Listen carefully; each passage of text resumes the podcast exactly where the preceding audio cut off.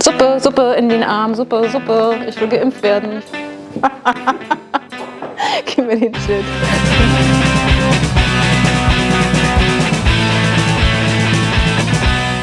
Na Kai, sag mal, bist du eigentlich geimpft? Ja, ich habe alles, was notwendig ist, habe ich mich impfen lassen. Und wenn ich zum Beispiel in Südamerika war, im Urlaub, habe ich auch die Impfungen, die dort nötig sind. Genau. Sehr, sehr gut. Auch als Mutter von zwei Kindern äh, kenne ich auch die ganzen Impfungen, sozusagen, die notwendig sind von Kindheit an. Also ist mir relativ geläufig, weil wir das gerade alles durchhaben. Ja. Da gibt es ja von der Ständigen Impfkommission, kriegst du, kriegen die Ärzte immer die Aussagen, was ist wann notwendig, in welchem Alter und das Ja. haben wir alles gemacht. Also es gibt ja Bakterien oder Viren oder Parasiten, die uns krank machen können und sogar so schlimm ähm, sein können, dass sie zum Tode führen. Und jetzt gibt es sowas wie einen Impfstoff, der zum Beispiel mit einer Spritze oder durch Schlucken einem Körper zugefügt wird, mit dem Ja. Ziel, vor einer bestimmten Krankheit zu schützen.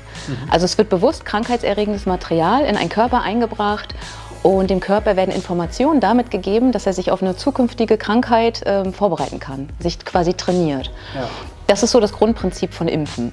Und dann gibt es verschiedene Formen, wie man das macht. Also zum Beispiel reicht manchmal eine einzige Impfung im Leben und du bist für, äh, für immer geschützt bei einer Krankheit. Oder du brauchst alle zehn Jahre eine Impfung, zum Beispiel bei Hepatitis ist das so. Oder du brauchst jährliche Impfungen, wie zum Beispiel bei Grippeviren. Die verändern sich immer so, dass immer wieder eine Impfung notwendig ist. Das hält dann nicht. Das mache ich auch. Grippe, einmal im Jahr, genau. Genau, manchmal reicht ein Nadelstich und ähm, die Impfung ist vollständig oder reicht aus. Und manchmal braucht man drei Piekser, um den Impfschutz herzustellen. Das hatte ich bei Tollwut. Als ich nach Südamerika gegangen bin, wurde mir empfohlen Tollwut, weil das da verbreitet ist. Dann hatte ich auch drei Impfungen bekommen, also drei Pixel und dann war ich sicher. Und bestimmte Krankheiten kennen wir auch gar nicht mehr, weil alle dagegen geimpft sind. Die sind uns gar nicht mehr geläufig, ne? wie Kinderlähmung zum Beispiel. Oder, oder Wundstarkrampf. Wundstarkrampf, Kennt kein Mensch, genau. ne? Ja.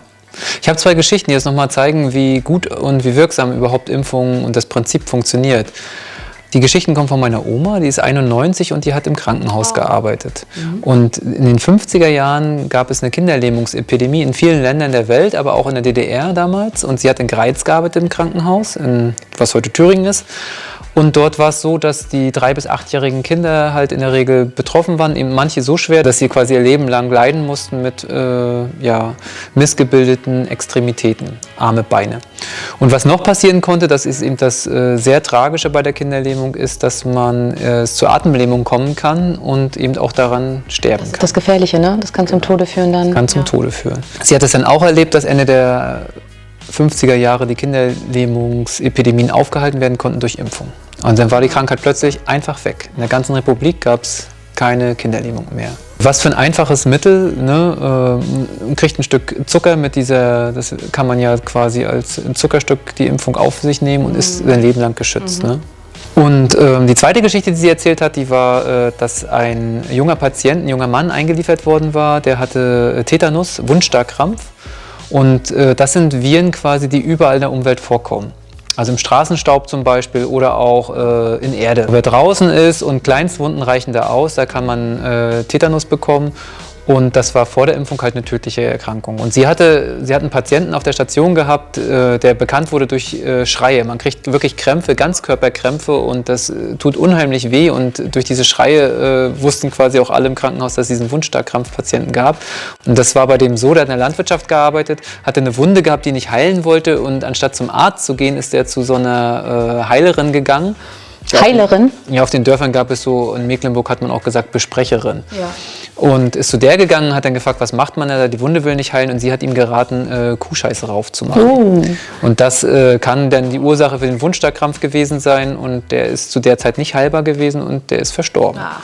Elendig verstorben und äh, aus, aus der Sicht, dass man ja auch impfen hätte können, sozusagen, äh, wäre das halt ein Vermeidbares. vermeidbares Leid gewesen. Ein aktuelles Beispiel, wo Impfen von Bedeutung ist, ist halt Covid. Ne? Covid-19, halt diese Lungenerkrankung oder eine Atemwegserkrankung ist das ja, die äh, sich jetzt weltweit verbreitet hat, an der sehr viele Menschen auch schon gestorben sind und äh, die aktuell auch äh, unsere ganzen Gesellschaften hier äh, durcheinandergewirbelt haben.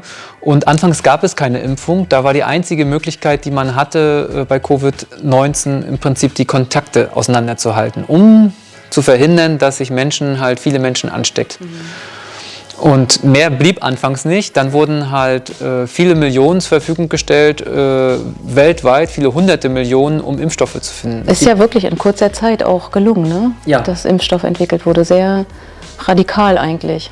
Genau, im Dezember 2020 hatten wir die ersten schon zugelassenen Impfstoffe. Nicht mal ein Jahr hat es gedauert. Und äh, wie gesagt, es steckt auch sehr viel Geld und Know-how dahinter. Ähm, und man konnte anfangen mit dem massenhaften Impfen. Das wäre so gut, wenn das funktioniert. Aber was ist denn zum Beispiel, wenn die äh, mutieren jetzt? Gibt es ja. ja. auch schon die Fälle, ne, das mutiert mutierte Covid. Das ist halt eine große Gefahr. Ne? Was ist schneller sozusagen? Äh, schaffen wir vor, alle Menschen zu impfen und dann war es das. Man sagt ja, Herdenimmunität tritt so bei, wenn zwei Drittel der Menschen geimpft sind. Das ist auch nochmal ganz wichtig, weil ja wir immer Menschen unter uns haben, zum Beispiel wer eine Chemotherapie bekommen hat. Ja. Im, Kann sich gar nicht impfen lassen, ne? Der kann sich erstens nicht impfen lassen und äh, zweitens verliert er seinen Impfschutz, den er bisher gehabt hat. Ja. Weil nämlich das Immunsystem durch eine Chemotherapie so weit angegriffen wird, dass ähm, ja. ja. der Impfschutz wegfällt. Das bedeutet im Prinzip wie so eine Herde und die Person, die sich nicht impfen lassen kann, steht so in der Mitte und wird im Prinzip geschützt genau. wie so ein schützender Ring. Da kommt die Krankheit gar ja. nicht hin. So. Hin. Mhm. Ja, das ist auch ein prima Prinzip. Das macht es ja auch so verantwortungsvoll und so mega sozial, sich impfen zu lassen. Weil du eben nicht nur dich selbst schützt, sondern auch alle anderen. Genau, wenn du gesund bist, musst du dich eigentlich impfen lassen. Zumindest bei den notwendigen Impfungen. Äh, wenn du jetzt Gelbfieber und du nicht nach Südamerika fährst, musst du dich nach Gelbfieber impfen lassen. Ich fand auch interessant, ähm, mitzubekommen durch die Beschäftigung mit dem Thema hier, wie alt eigentlich das Prinzip von Impfen schon ist. Mhm. Also bekannt war so, dass, dass man einen Körper vorbereitet auf eine Krankheit, gibt es eigentlich schon seit dem 15. Jahrhundert. Und ähm, im Jahre 1714 gab es sogar die ersten geimpften Personen. Da mhm. habe ich so eine Zahl von 40.000 im damaligen Konstantinopel. Also Wie haben die das gemacht? Istanbul. Ja. Ja, das war ist ganz krass. Also die haben so Pockenpartys gefeiert. So hat man das genannt. Oder so ist es in die Geschichte eingegangen. Ja. Genau, da hast du von infizierten Personen, die die Pocken hatten, äh, ja. hat man was von den Wunden und von den Pocken abgekratzt, also so Sekrete genommen. Mhm und äh, in Gläser gepackt und die dann mit zu dieser Pockenparty genommen, wo dann Kinder und Jugendliche waren. Und dann hat man den kleine Wunden zugefügt und das reingeschmiert, das Zeug. Das funktionierte? Hat zum Teil funktioniert. In mhm. der Hoffnung natürlich, dass der Körper dann trainiert wird und die Krankheit besiegen kann. Äh, aber es waren auch viele noch wirklich aktiv lebende Erreger dabei, die dann ja. auch krank machten und im schlimmsten Fall dann auch zu Tode führten. Aber es hat auch sicherlich Leute geschützt, die sonst gestorben wären. Ja. Das war schon mal so ein erstes Prinzip. Mhm. Und so ein Durchbruch ähm, hat ein Landarzt in Großbritannien erzielt. Edward Jenner heißt er. Mhm. Der hat äh, viel mit Landwirtschaftsleuten zu tun gehabt, mit Melkerinnen ja. und Melkern, Leuten, die mit Kühen arbeiten und hat festgestellt, warum werden die nicht krank, warum kriegen die nicht die Ja und? Die warum? Die haben Kuhpocken gehabt mhm. und die verläuft äh, viel leichter. Ist harmlos quasi. Genau, die ist eine harmlose mhm. Krankheit für Menschen und ähm, hat dann das systematisiert und hat Tests gemacht. Und ein bekannter Test mit einem kleinen Jungen, dem hat er die Kuhpocken zugeführt und sechs Wochen später dann die anderen, die menschlichen ja. äh, Pocken und der ist nicht krank geworden. Und das ist so eingegangen in die Geschichte als der Moment, wo Impfstoff mit Lebenderregern sozusagen erfunden wurde. Ja, also wer die Kuhpocken hatte, der hat quasi die Menschenpocken quasi nicht mehr bekommen. Genau. So ging das immer weiter, gab viele Forschung auch in vielen Ecken der Erde. Aber für uns hier vielleicht ganz interessant, dass 1807 hat Bayern die Pockenimpfung verpflichtend gemacht mhm. für alle Menschen. Jahrzehnte später war das flächendeckend sogar Impfpflicht, die Pocken. Ja. Und seit 40 Jahren, seit 1980, sind die Pocken ausgerottet okay. auf der Welt. Sie sind weg, es gibt sie nicht mehr. Sie man sind verschwunden. Daran, man kann daran nicht mehr krank werden. Kannst nicht mehr krank werden. Und das ist ja ziemlich geil. Das ist eine super so, Erfolgsgeschichte, ja. Das ist der Hammer. Und ein interessantes Beispiel fand ich noch, weil es so anschaulich ist, weil es dazu viele Zahlen gab. Seit der Einführung der Impfung in den USA zum Beispiel sank die Zahl der jährlichen Erkrankungen an Diphtherie, das ist so eine Rachenerkrankung, Mumps, Keuchhusten, Tetanus, Wunschterkrampf, ja. wie du schon sagtest, um mehr als 92 Prozent. Und die Todeszahlen, die Toten, sind um mindestens 99 Prozent zurückgegangen. Also auch eine verschwindend geringe Zahl noch, aber fast keine Toten mehr. Ja. Ne, also kann man sich richtig angucken, ab dem Moment, wo Impfung losging, zack, sind die Krankheiten äh, zurückgegangen. Impfen ist ein sehr wirksames Prinzip. Sehr, ja, genau.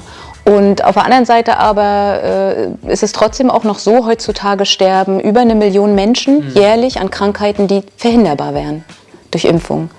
Weil in ärmeren Ländern das Gesundheitswesen nicht ausreicht, um alle zu impfen? Eine ungleiche oder? Verteilung von Möglichkeiten, sich impfen zu lassen. Was siehst du daran? Dass noch Menschen sterben an Krankheiten, die nicht mehr, wo es nicht mehr notwendig ist, dass man daran erkrankt? Vielleicht auch nochmal so ein Blick in die Geschichte, dass äh, wenn man Bundesrepublik und DDR vergleicht, ne, ich hatte ja schon das Beispiel mit der Kinderlähmung und das war so äh, so anschaulich, weil äh, 1960 gab es äh, in der DDR quasi keine, weil die Impfung eingeführt worden ist, die Schluckimpfung, gab es keine Fälle von Kinderlähmung mehr. Mhm. Also kein Mensch, der mehr daran leidete ja, und niemand, der daran gestorben aus der DDR-Geschichte. Genau. Mhm. Und die haben es gemacht, indem sie die Impfung gefunden hatten und äh, haben die halt Massenimpfung durchgeführt. Also richtig in Impfkampagnen ja. und haben an Schulen und auch in den Betrieben äh, alle Menschen ich habe das selbst auch erlebt. Wir standen Ach, als kleine Kinder in der Schulklasse, da hieß es richtig, morgen ist Impftag und wir standen in der Reihe und haben Zuckerstückchen bekommen mit Impfstoff drauf. Ja. Haben wir alle geschluckt dann. Genau, und das ist eine sehr effektive Methode, alle zu impfen und ähm, das war in der Bundesrepublik nicht der Fall. Da war das quasi anders. Das lag sozusagen an jedem selbst, ob man sich impfen lässt oder nicht. Es gab keine großen Kampagnen dafür. Und dann, das führte auch dazu, dass 1960 noch äh, Kinder äh, mit dauerhaften Lähmungen leben mussten und daran leiden bis heute. Und es gab auch Tote. Millionen Menschen sind ja geimpft und äh, deren Leben geschützt vor diesen Krankheiten. Und dadurch, dass die Krankheiten verschwunden sind bei uns, im Prinzip keiner kennt mehr jemanden, der eine Kinderlähmung hatte oder einen Wundstarkrampf, genau, ja. redet man mehr über Nebenwirkungen. Und dann kam neulich bei Dreisat, da war ich dann überrascht, äh, zum Beispiel die, die Sterbequote bei einer normalen Grippeepidemie liegt bei 0,3 Prozent. Das heißt also, bei 1000 Menschen sterben drei. Mhm. Die haben einmal gesagt, was denn überhaupt die Chance ist für Nebenwirkungen. Nebenwirkungen können ganz kleine sein quasi, eine, vielleicht eine Infektion an der Wundstelle bis zu auch äh, tödlichen Folgen. Aber was ist überhaupt die Chance, dass man von Nebenwirkungen betroffen ist? Ne? Und die haben bei Dreisat kam das bei Nano, bei diesem Wissenschaftsmagazin, 0,000 0,08 okay. Prozent. Also die Wahrscheinlichkeit ist sehr, Quasi sehr, sehr klein. Nichts. Genau. Dass man sich trotzdem impfen lassen sollte, auch wenn es diese Nebenwirkungen und Ängste davor gibt. Äh, man schnallt sich auch an, wenn man Auto fährt. Ne? Man schnallt sich an, ja. wenn man weiß, äh, oder die meisten machen das, weil sie wissen, irgendwie im Falle eines Unfalls oder so ist man geschützt und verliert sein Leben weniger leicht, als wenn man unangeschnallt ist. Und trotzdem gibt es manchmal ganz tragische Fälle, wo die Menschen genau deswegen gestorben sind, weil sie angeschnallt waren. Dass die Wahrscheinlichkeit aber angeschnallt äh, einem Unfall zu sterben ist viel, viel, viel, viel kleiner, als äh, wenn man nicht angeschnallt ist. Das bedeutet quasi, äh, man sollte immer mehr Angst vor der Krankheiten haben und nicht Angst vor der Impfung. Da gibt es ein gutes Beispiel aus Albanien, da waren bis 1990, bis zur Wende, waren alle durchgeimpft gegen Kinderlähmung. Und äh, 1996 hatten die eine Kinderlähmungsepidemie, weil die nämlich zwischenzeitlich Aha. aufgehört haben, in den ganzen, ich sag mal, ländlichen Regionen, in bergigen Regionen alle Leute zu impfen. Und dann auch in der Folge mit 16 toten Kindern. Oh das ist total vermeidbar gewesen wäre, mitten in Europa zu einer Zeit, wo es genug Impfstoff gibt. Aber was das zeigt ist, wenn wir aufhören, wenn wir aufhören mit dem Impfen, solange das nicht wie bei den Pocken ausgestorben ist, diese Krankheit, solange können Menschen schwer krank daran werden und sterben. Also wir müssen weiter impfen, bis die Krankheiten vom Planeten weg sind. Ja, genau. Ich habe mal geguckt, wie äh, die Zahlen in Mecklenburg-Vorpommern eigentlich sind. Da habe ich Zahlen gefunden, von 2000 bis 2017 wurde ja. aufgenommen. Und äh, durchweg haben 96 Prozent aller Jugendlichen und Kinder Impfung erhalten. Das ist ja super. Total, es hat nicht abgenommen. Ja. Aus so einer sozialistischen Sicht, die wir ja haben, die wir mitbringen, ähm, ist Impfen lassen was Megasoziales. Es ist was ganz Kluges und Verantwortungsvolles sich und anderen gegenüber. Denn Impfungen retten massenweise Leben, das haben wir jetzt festgestellt, haben das gehört, man kann in die Geschichte gucken, es ist unglaublich richtig und vernünftig. Forschung und Produktion von Impfstoffen sollten öffentlich sein. Notwendige Impfungen sollten immer für alle Menschen zur Verfügung stehen, egal wo sie wohnen, egal ob sie reich oder arm sind. Ja, und was ihr machen könnt, ist, ihr könnt euch zum Thema Impfen informieren. Es gibt viele gute Videos auch, zum Beispiel von MyLab, die haben wir unten auch nochmal verlinkt, ne, wo man nochmal mehr wissenschaftlichen Input zum Thema kriegt. Wenn es Impfkampagnen gibt, die weltweit, die man mit Spenden unterstützen kann, gerade in ärmeren Ländern, wo es an Geld fehlt für große Impfkampagnen, dann spendet auch gern dafür. Lasst euch alle notwendigen Impfungen geben, das ist total wichtig. Sprecht zum Thema mit euren Kollegen, mit Bekannten, mit äh, Freunden. Sendet gern unser Video auch weiter an Leute, die ihr kennt. Sorge dich nicht, impf dich. Keine Angst vom Impfen, Angst vor der Krankheit.